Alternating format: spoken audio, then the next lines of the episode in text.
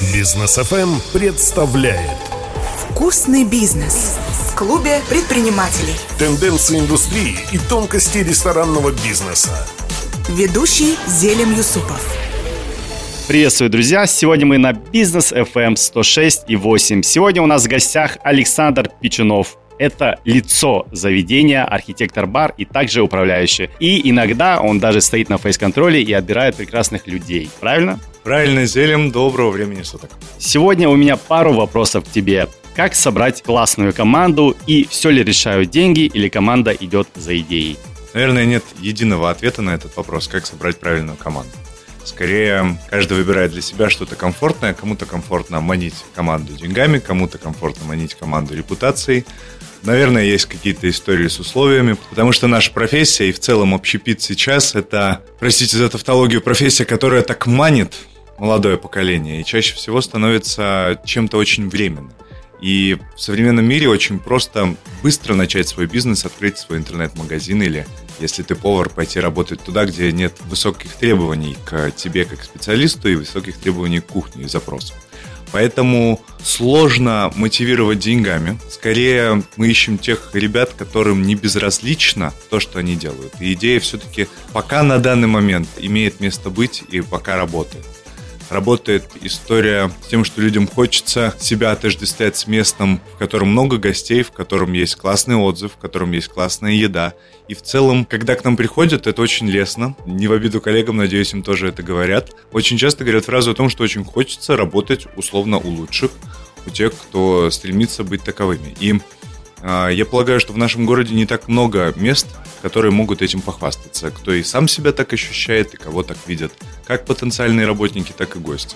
И для меня, конечно, лестно, что архитектор – это такое место, и поэтому на данном этапе каких-то сложностей с набором команды нет, потому что на нас работает наше имя и, наверное, наша репутация.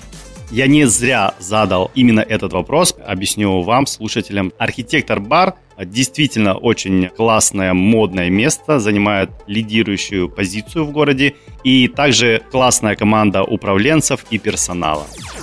Вкусный бизнес. Переходим к следующему вопросу. Есть негласное правило, где танцуют, там не едят. Что ты скажешь на это? На самом деле есть такое правило, и в 2019 году, когда открылся архитектор, многие гости не знали о том, что там вообще есть еда. И на протяжении года никто даже об этом не подозревал, все приходили на тусовки, развлекались, веселились. И здесь сейчас ужасная фраза, может быть, кто-то в меня кинет за нее камнем, но нам помог ковид, да.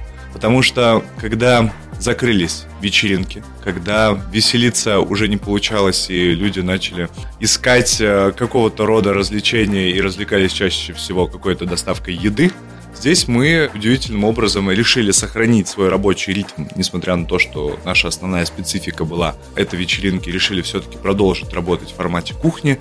А кухней-то занимались с самого открытия. Просто как-то так получилось, что немножко сбился ориентир и ушли всецело в бар, коктейли, в напитки, в ночную жизнь, но совсем не в еду. И до карантина, признаться честно, в архитекторе был этап, в котором были комплексные обеды, потому что совершенно не было гостей.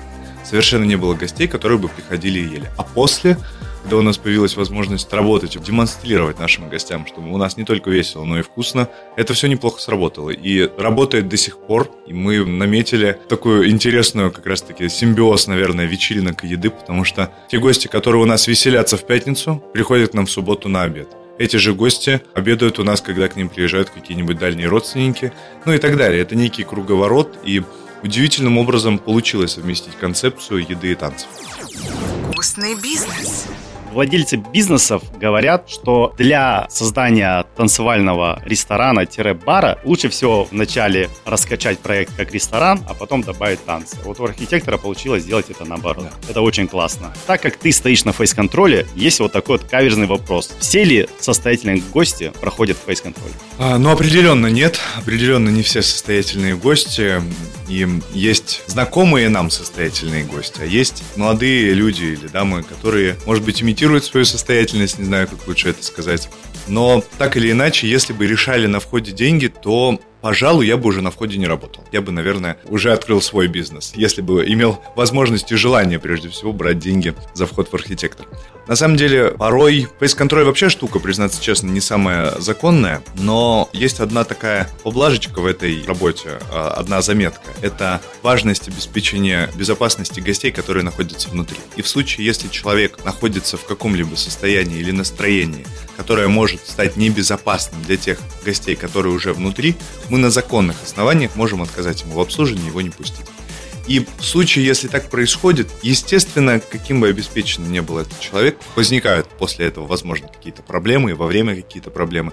Но если мы понимаем, что состояние гостя угрожает безопасности других гостей, то мы сделаем максимум для того, чтобы этого гостя оградить и не пустить. Понятное дело, что в разных ситуациях приходится вести себя по-разному, но иногда даже приходится прибегать к вызову сотрудников органов. Не столько решают деньги, сколько решает твоя адекватность. Наверное, будет так правильно. Спасибо, Александр, за прекрасный диалог. Услышимся на Бизнес ФМ. Всем пока. Вкусный бизнес в клубе предпринимателей.